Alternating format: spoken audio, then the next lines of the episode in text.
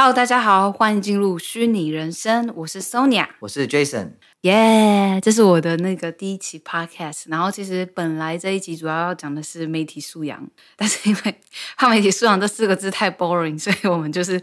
先拿一个刚好最近台湾发生的一个大事件，然后来带到媒体素养。嗯、那你要不要说说看什么事情？那我想大家标题上面都有都有感觉嘛。然后如果、嗯、可能有些人当然对这没兴趣，毕竟有些人就对网红这种就是乱七八糟的事就会觉得说，哥哥到底关我什么事？但是我觉得，呃，我们想借由这个议题跟这个事件，然后先先让大家那个科普一下吧，就是说。这个小玉的这件事，它基本上它就是用现在有一个黑科技，就是 Deep Fake，然后其实这也不是很新的东西了，但是呢，只是他先从好像是先从中国那边买了这个技术，然后自己在这边制作 A 片，对，然后他把很多网红脸跟不什么网红脸，把很多。网红跟艺人的脸去做 AI 的，就是换脸技术，然后换成就是 A 片这样子，对，造成了网络犯罪事件。对，我是想说，其实之前就有新闻，其实第一时间 Deepfake 出来，应该是好好好几，应该是有一两年的事了。那当时大家就有对这个黑科技抱持着很争议性的怀疑嘛，就觉得说这种东西被发明出来真的好嘛？然后你看，果不其然，就说像像小玉她现在这样子去使用，那就是一个非常。不当的结果，他真的就把黑科技用在很黑、很不对的地方。嗯、那所以这件事情也，我相信也大大就是引起了大家的警惕嘛。对，就发现说换脸，大家可能就觉得应该就就好玩嘛，对吧？就是我可以换成谁的脸去讲话，然后好像很很有意思。对，我记得之前好像就是呃一九年的时候，还记得年份这样，就是一九年的时候，就是国外有一个很大的新闻，就是因为中国的抖音，他们可以就是就是算是脸部追踪，然后就造成一个很大新闻，所以这个事情在出来的时候，就是这个技术 Deepfake 的这个技术出来的时候，就一直都蛮多争议的。对，我记得你说一九年，我也不确定是不是年份，但是当时就是还有一个很大的问题，就是其实从 Facebook 这种社群网络平台。台出现之后，一直都有一种问题嘛，就是他们想追踪我们使用者的记录什么的，但是呢，嗯、这东西就会影响到我们的隐私问题。对，所以我觉得自从呃有网络的发展以来，这个事情就一直很充满着矛盾跟冲突吧。就是网络让我们非常的方便，然后也解决了蛮多以前都做不到的事情，但是它就一直在跟我们的这个个人隐私这件事情一直一直拉扯着，然后一直都。嗯你无法完全分割，然后，但现在 Deepfake 这件事情，它又更加深了一个问题，也就是说，我现在不只是我的隐私问题了，嗯，甚至有人可以直接假冒我的身份做事情，嗯，那那万一在还没有他还没有被发现的情形下，是不是这些他拿我的身份做的任何事的结果，全都我来承担？所以其实这是很严重的。你有看过吗？啊，你有看过吗？就是就是任何 deepfake 的技术，其实有，但是我意思是说，当时呃，它是用来正当的用途，而且它它它怎么可以正当？怎么正当？哦，就是说，国外有一个很有名的喜剧演员，嗯、他现在就是很有名的导演。如果大家喜欢电影，应该会知道，就是那个 Golden Peele。哦，对对对对对。然后呢，呃，不是 Golden，Jordan Peele。然后呢，他最近才看了他一部电影，很好看。对，然后如果大家知道这个人的话，他跟呃另外一个。我也忘忘记他名字，有点抱歉。就是反正就是黑人二人组，对台湾就是这样搜是搜到。对，你搜黑人二人组会看到这两个人的作品。然后呢，我我个人非常欣赏他们两位。那他们两位有用 AI 技术换脸吗？有的，不对？他们是这样子，他们两个有很强的模仿能力。嗯。然后呢，那个那个我说那个 Golden Peele 他就是 Jordan Peele。嗯，其实我有点忘了，到底应该是 Jordan 啊，应该 Jordan 嘛，对吧？然后呢，丢脸，嗯，很丢脸，丢脸，丢脸。然后就是他呢，因为 Deepfake 这个技术的事情，他有特别做一。一个很有意思又发人深省的影片，就是他模仿奥巴马，因为他厉害是厉害在，哦、就这样讲，其实还蛮红的，我记得。然后其实他长得跟奥巴马不像，身形也不像，脸孔也不像，但是他声音非常像，就是他可以模仿奥巴马的声音，模仿到几乎就惟妙惟肖的程度。所以他就是故意拿奥巴马的脸去做 deep fake，然后呢，让让他说出就是他他说的话，然后变得像是奥巴马说的话。嗯所以他一开始故意让奥巴马说一些呃蛮离谱，就你你你就会觉得说不可能，就是这美国总统现在是前总统，美国总统怎么怎么可能会会讲这些东西？所以你觉得是很像咯？呃，不是像不像的问题啊，重点是他故意用这个可以还可以接受，就是幽、嗯、一个一个怎么讲，还在幽默范围内的一个情形去使用 deepfake，但是他、嗯、他就是为了让大家。让更多人知道 deepfake 这这个东西的潜在危险性是什么？Oh. 那这样子大家就会有一个意识，就是说我我看过他影片，我就会知道说，哦，其实现在居然有这样子的科技，然后会有被仿冒的危险。那那大家增加了自己的警戒心，我觉得也也是好的。所以当时我在那个时候就已经知道有 deepfake 的东西，然后但是好一阵子呃没有，我觉得就没有没有知道太多这种很严重用 deepfake 的新闻吧。我的意思是说，其实 deepfake 的的。的这个技术虽然它是真的很很无，就是很完全的，但是其实还是看得出来是假假的。反反正这也，可是这也不是重点。我只是想说，我只想说，就是我觉得还是看得出来是假假的。对，但是你会发现，它这个、嗯、我们人现在还能分辨它的真假。对，但是我们就要必须意识到了，你看现在对，然后而且你看现在在还不够仿真的程度，就已经有人恶意的去使用它。我的意思是指，就是老话是科技始终来自于人性。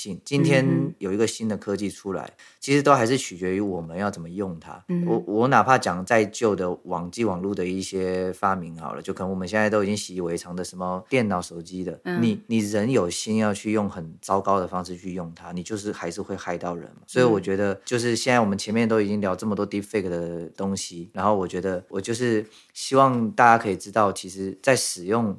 就是科技本身没有善恶，嗯，而是我们怎么去用它。所以我意思是说，像小玉这样子用，我们都知道这是一个非常不恰当的做法。他还拿去盈利，对，然后然后不管他是这这个背后有什么原因，他这个结果来看都是都是非常不正当的，然后也相当多人受害，而且。嗯我觉得我们可以再聊聊一些其他的案例，就是不是 deepfake，但是一样是网红。我觉得我会列为叫做网红失控事件，就是那些网红没有没有一个好的责任心，然后滥用自己的影响力的一些事情。像呃最近比较常美国新闻常报就是 TikTok challenge 的事件很多哎、欸，嗯、其实从去年到铁马桶事件，嗯，然后还有 fire challenge，就是好好像是点火在厕所点火，然后很多十几岁的小。小小男生、小女生学一学，有的就是就是失火了嘛。还有最近的是打老师事件，打老师挑战。哦，对对对对对，就你们可能没听过的人，应该我相信应该会很惊讶，就是这到底这是什么鬼挑战？嗯、就是打老师挑战。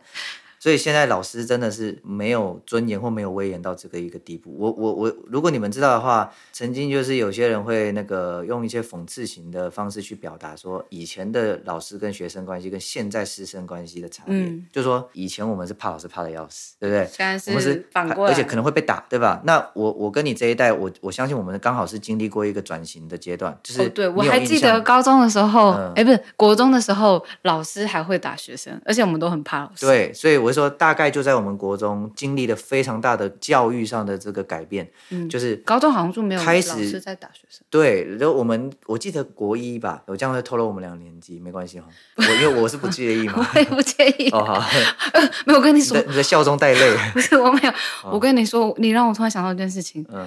国小的补习班真的老师很恐怖，我看到他是拖着学生在地上的。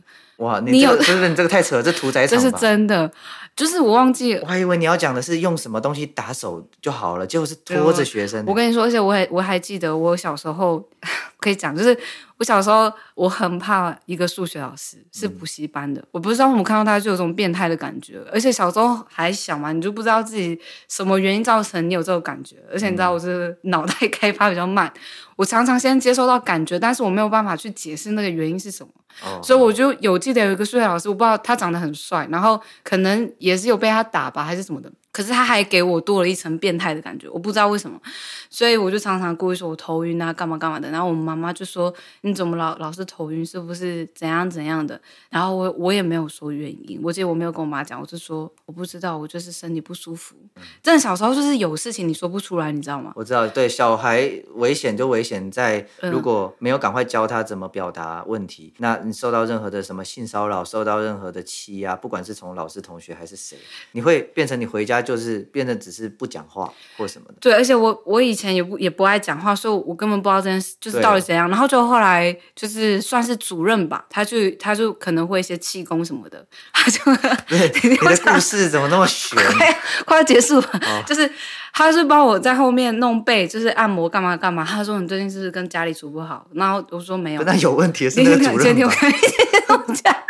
我不可能跟家人处不好。他讲的很像有问题的那个主任。可是他后来下一个吓到我，你就是讨厌哪个老师哦？他讲那个时候真的是吓到我，然后我就说没有。好，这是一个我小小的阴影，到现在我还不知道到底是什么原因。反正就是后来就那补习班我待超久，然后反正后来也离开了，就应该没有什么太深刻的事情。我只我只觉得他一直给我变态的感觉，然后我看到他就想吐，大概就这样。你你，你这个太奇幻了啦，你这个好好奇幻吗？好不现实哦，对啊。对，我们已经跳了主题了，啊、反正就是国小的时候那个补习班那个老师就是只是给我这样感觉，我还有看到有人就是他真的很皮，可能不写作业吧，还怎样？这不是重点，重点我们刚刚是要讲的事情是以前的教育，在老师是很有威严的，老师可以打小孩，而且而且是允许的，等于说老师直接体罚小孩是没有任何的犯罪，也没有任何违规的问题，而且妈妈还会帮忙，但我妈不会。呃，对，可能你不是说帮忙，要这样讲，应该是说以前可能不止老师，你在家里你，你你你做错事，或你调皮捣蛋。妈妈、爸爸也会打，但是呢，随着他会跟老师说可以打，对，然后说大家教育教育之后呢，就是有有所改善。大家现在开始发现说体罚是不对的，可能反而会反弹，就是造成学生心理阴影，然后可能以后做出更不恰当的事情。对，但是现在又有一点不，就有点矫枉过正了。所以我说现在的问题是很多事情都矫枉过正。对，我就我刚刚提到的嘛，有人去做一些讽刺的对比，就说以前是老师打学生，学生怕的要死。现在是变成呃，这个老师怎样都很怕学生，为什么？学生可以随便拿手机就拍一拍，放上，说，哎，我我我现在告你哦，什么什么的。然后大家因为接收资讯就会只看影片，然后有些可能真的是老师的错，可是有些可能是刻意的。对，就是。但是你看现在这个情形就就越来越严重了，嗯、老师没威严到一个地步是，我相信我我我我觉得啦，台湾有一个很棒的是，我觉得是呃，我觉得大家有很好的一个基本的教育，就是在学校。嗯。所以说，我知道可能其实我还是有点一半同意，一半不同意。就是我们自己的这个基本教育拉到这么高，有什么必要？我的意思是说，你知道吗？我们学三角函数，然后学了，就是大家最喜欢拿数学举例，数学很可怜，就是学了这些东西，然后你以后买东西会用。哎，不好意思哦，刚刚我们有一只猫 从窗户上摔下来，可能时不时会听到猫叫声，因为家里太多猫。对对对，不要太在意。嗯、然后。我们有空再聊一下我们的猫，虽然到底跟这个广播有什么 关系？我们已经讲十三分钟，还没有讲到重点。反正重点是现在就是呃，还有打老师挑战这件事情。对，我觉得我是相信台湾不会发生，我希望不要发生，因为我觉得我们有我们有很好的教育水平。我想顺便跟大家说这件事，就是说台湾给大家学一些没必要的科目，然后 逼大家，好比说大家都要大学毕业这种感觉哦，这种环境，嗯有什么好处？就是我知道大。大家在台湾生在台湾人，可能都会觉得就是很没意义这样子，对吧？嗯。但是我来到国外了，就是我们人在美国，然后我才有了比较，你才有感觉，我才发现说，OK，美国是这样。我们可能在台湾都觉得，透过电影啊，透过什么的，都觉得美国这有很多很强大的地方嘛，很多先进的科技啊，新发明啊，好莱坞产业。对对对，然后电影啊，都是他们的很强的地方。对。但是你真的来了，你才看到他们弱的地方。也就是说，我发现他们是很极端的，他们。聪明的人，你是说国民素质吗？对，我在讲的是整个平均教育是他们是很两极化的路线，也就是聪明的人绝顶聪明，哦、全球型的等级的聪明。但是呢，我跟你讲，真的真的笨很有问题的人是是真的是你想象不到的问题。所以回来这个话题，打老师挑战，嗯、美国居然在一票学生当中就这样流传开来，他们就开始使用发起这个挑战，也就是说，他们真的去打老师。而且还没有觉得任何问题，开开心心的开着录影，对，然后到了老师的身后，然后真的用力的打下去，而且可能是一下、两下、三下这样子一直打。我其实没有看过这个影片，但是我其实就是看到类似这种影片，我都会知道这是一个搞笑，而且我还会觉得说他们是套好的。对对，所以对不对？就是我们的不同，就是。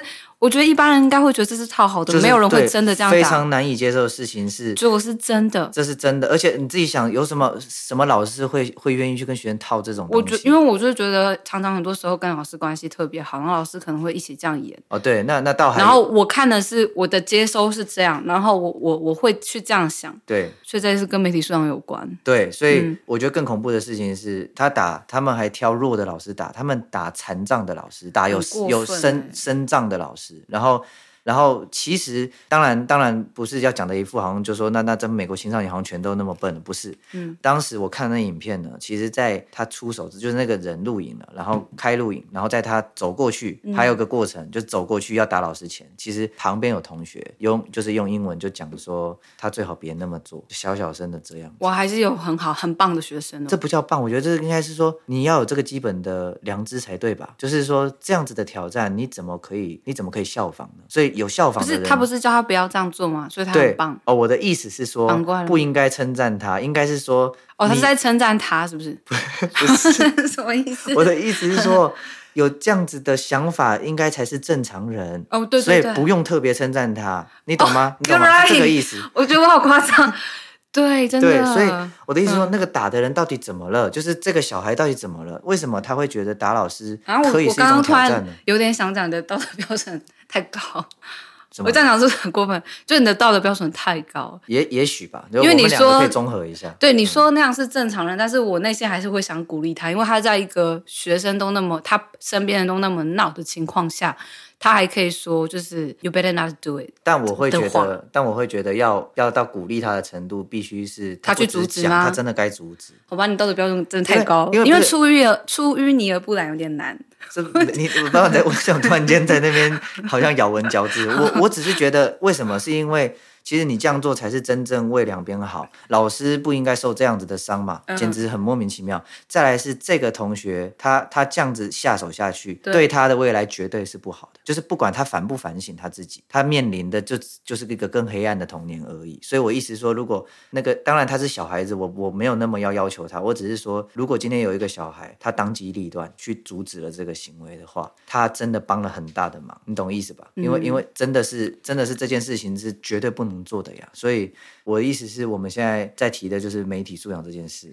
但你刚刚说的那个，可以再往外讲下吗？因为已经十八分钟，就是我觉得小孩子会去阻止，真的要很有勇气。嗯，因为像像我，我以前就是不知道天天高地厚，嗯，我真的还蛮常去吼别人的，但是都是因为我想保护别人，然后我就会去大喊说：“你为什么要这样骂他？”类似这样的话。嗯可是以前那个时候是因为网际网络还没那么发达，我不知道，我不太理解霸凌是什么，然后我也不知道世界这么黑暗。可是现在小孩子都比我们成，就是。在那在那个年纪相比的话，都比我们成熟很多，所以他们可能还是我想太多。没有，你说对了一半。我觉得现在的问题就是这样，就是像我刚才讲，科技这种东西是、嗯、是两面刃，你知道什么意思吗？就是说它能带来好，同时也会带来新的坏处嘛。所以你说对一件事情是，你会发现大家现在小孩，呃，我问你啊，你是几岁有自己的手机？你有有印象吗？呃，国中还是小学？忘记国中。对对对，我觉得。在我们这一代，小学有手机就已经是很早的。那那大部分人可能是国中才会有自己的手机。我妹妹他们那些亲戚的小孩，大概幼稚园都有在用 iPad 那些的。对，所以我说这就是差异，就是说现在的小孩其实也才小我们可能一轮吧，就是。嗯但是呢，他们是很小很小就在接触这种智慧型手机、智慧型平板，嗯，所以他们吸收的资讯比我们更早，但是也比我们更杂乱，所以这就是问题。就是说，他们可以比我们更快见见识到世界上好多东西，嗯，但是呢，现在的媒体其实还在现在的这个新媒体、自媒体还是在早期的阶段。我原因是因为规则还没确立。我们回到小玉的事情，我我讲一个一个很重要的事情，嗯，他做这事情。其实真的很严重，而且影响了，就制造了，造成了好多受害者，对吧？对。而且这受害者可能这是一辈子都有的阴影，因为这基本上我觉得跟跟你被，就是几乎跟你有什么漏点，就是裸裸身的的影片被流出去是差不多感觉的糟糕。不知道的人会以为那就是他。对对，嗯，而且还有你自己合到一个根本不属于你的身体，那种又多了一种诡异恶心的感觉。所以我想讲的事情是，这是的好好好细哦。对，但是我我想讲的事情是，嗯。小玉对面临到呃这样子的东西，现在其实没有很恰当的，好像说不用坐牢，对而且我刚刚还看有个律师说他也可以不用下架影片，我不确定是不是对对，所以我说现在的后续的新闻，大家就在开始在讨论这件事。那我觉得。乐观一点想，有有讨论才有好的开始，才有一个进步的开始。所以说，现在我觉得我对这个事情的结结果当然还是很灰心的，因为我就会觉得说，你看已经有人犯这样的错了，但是他却没有没有办法有一个合理的条文跟法律去立刻让这些受害者影片下架。那那这不是很离谱吗？就是。我们为什么明明呃呃，我们的脑袋都知道说这些人是受害者，结果这些造成他们受害的那个影片却还能在网络上？所以很明显的是什么？是我们现在网络科技的进步，然后我们的法律啊、条则啊、规则是完全跟不上。所以我觉得今天这一集就我们现在也讲了差不多二十分钟了，对吧？所以我们可以来收个尾，就是嗯，你刚刚丢了一个开放性的问题给大家，哎，嗯，很棒，什么开放性？就是 为什么你你很爱称。但人家很棒哎，对啊，嗯、就是为什么都已经知道是犯法，还不能让他立刻下架？然后，而且他现在还没有说他到底要不要坐牢这件事情。所以你看，就是我们我们只能啊，好像说一个人犯法了，我们只能照着法律去决定事情。但是，但是我们法律也是人发明出来的，所以我的意思是说，法律不应该这么死，它的更新速度也要随着你文文明的进步速度要跟上来才对，不然就会造成现在这种悲剧，就是这么多人受害，结果不能马上还他们公道。所以，所以媒体素养，我我也觉得应该会也是接下来大家要开始去注重的一件事情吧。对对，我的意思说，虽然这样讲有一点很不恰当，但是我是说，我觉得。就是很多时候很残很残酷的事情是，就是要有负面事件出现，大家才会警觉到这事情原来跟我有关联。所以没错，对，所以我是说，我希望不管呃现在在听我们这个节目的大家，就是你们有没有想要使用网络作为一个工具？那不管是拿来做生意，不管是拿来做一个个人的页面都好。就算你是一个不碰网络的人，但是我希望大家知道的事情是，网络以及从网络开始所所衍生出来的一些东西，它已经不得不，你已经抗拒不了它。我的意思是说，它跟你的生活已经有关联了。然后，嗯、然后以后只会是更密不可分的关系。对，这跟我们因为我们刚好下一集要讲元宇宙。对，对那我相信元宇宙应该也有人稍微看过了，因为我最近台湾蛮多人在说。对对对，最近中文的报道越来越多了。嗯、那好，那结尾的时候，我可以说一下“媒体素养”这四个字的定义吗？因为我真的很想讲。有强迫症。就是我是查 Wikipedia 的，他是说这个人个人他是有能力去取用资讯、嗯、分析、评估，还有制造资讯。嗯、那现在我觉得两个最大的重点就是取用跟制造，嗯、就是接收跟传递的人。嗯、就比如说像我现在做 Podcast，我就是传递的人。嗯、我我在我是在制造资讯的人，那 YouTube 也是在制造资讯的人。那那些做 challenge 的人，他是在取用那个 challenge，然后去效仿。就这两个东西，就是就是。我觉得这两个东西是，我觉得现在媒体素养这四个定义里面，现在最最需要对去正视它，去解决。对，是，对我就是很想解释媒体素养这四个字。今天这期先到这里了。对，好，那那先这样，我们下期见喽。好，拜拜，拜拜。